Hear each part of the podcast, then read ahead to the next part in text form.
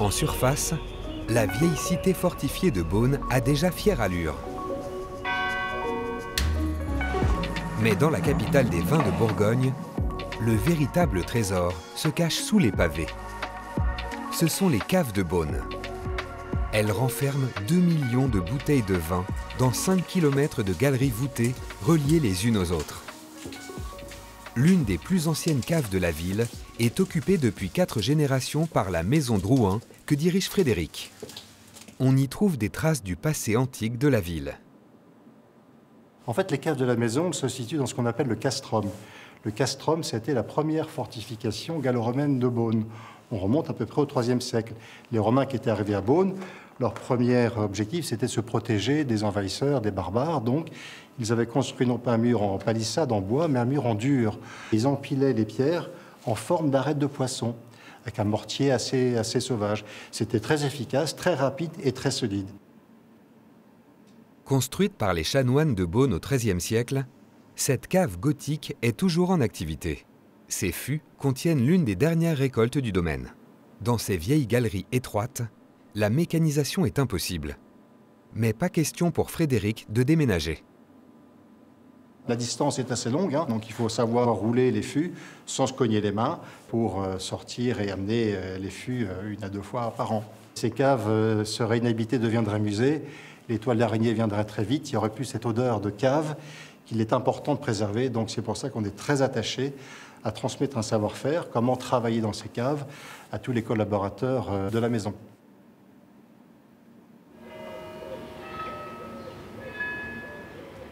Transmettre et raconter ce savoir-faire local, c'est le choix qu'a fait la Maison Champy, la plus ancienne maison de négoce de Bourgogne, en ouvrant un musée dédié à ses 300 ans d'histoire on y croise des personnages aussi célèbres que Louis Pasteur.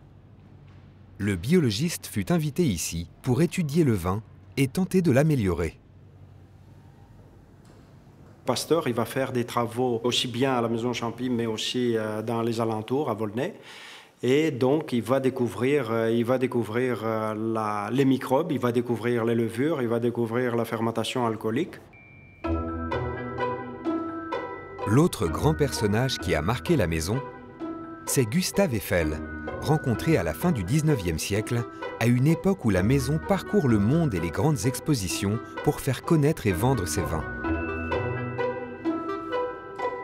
En 1889, la maison Champy va à l'exposition universelle de Paris et rencontre un architecte un petit peu fou qui a construit ce bâtiment magnifique, la Tour Eiffel. Et donc, on s'est dit à ce moment-là, c'est lui qu'il nous faut pour construire notre nouvelle cuverie. Les piliers conçus par Eiffel sont toujours visibles dans la cuverie. Et juste en dessous se trouvent les caves du XVe siècle. Il y a les caves qui se visitent où on est, mais on a aussi des caves où on met nos vins. Et donc, euh, la maison Champy euh, possède euh, un réseau de caves de 1 km de, linéaire où il y a toujours des bouteilles, des vieilles bouteilles et des vins qui sont en train d'être élevés dans des fûts de chêne. Sous bonne garde, quelques bouteilles vieillissent ici depuis 160 ans. Elles témoignent de la longue histoire viticole de Beaune. Depuis cinq siècles, ces célèbres hospices accueillent une vente aux enchères des plus prestigieux millésimes pour financer l'hôpital public.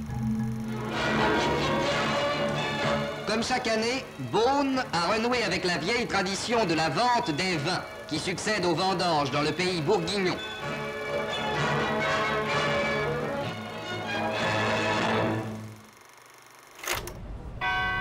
Non loin des hospices et des caves multicentenaires, la cuverie Jadot, construite en 1996, fait figure de nouveau-né.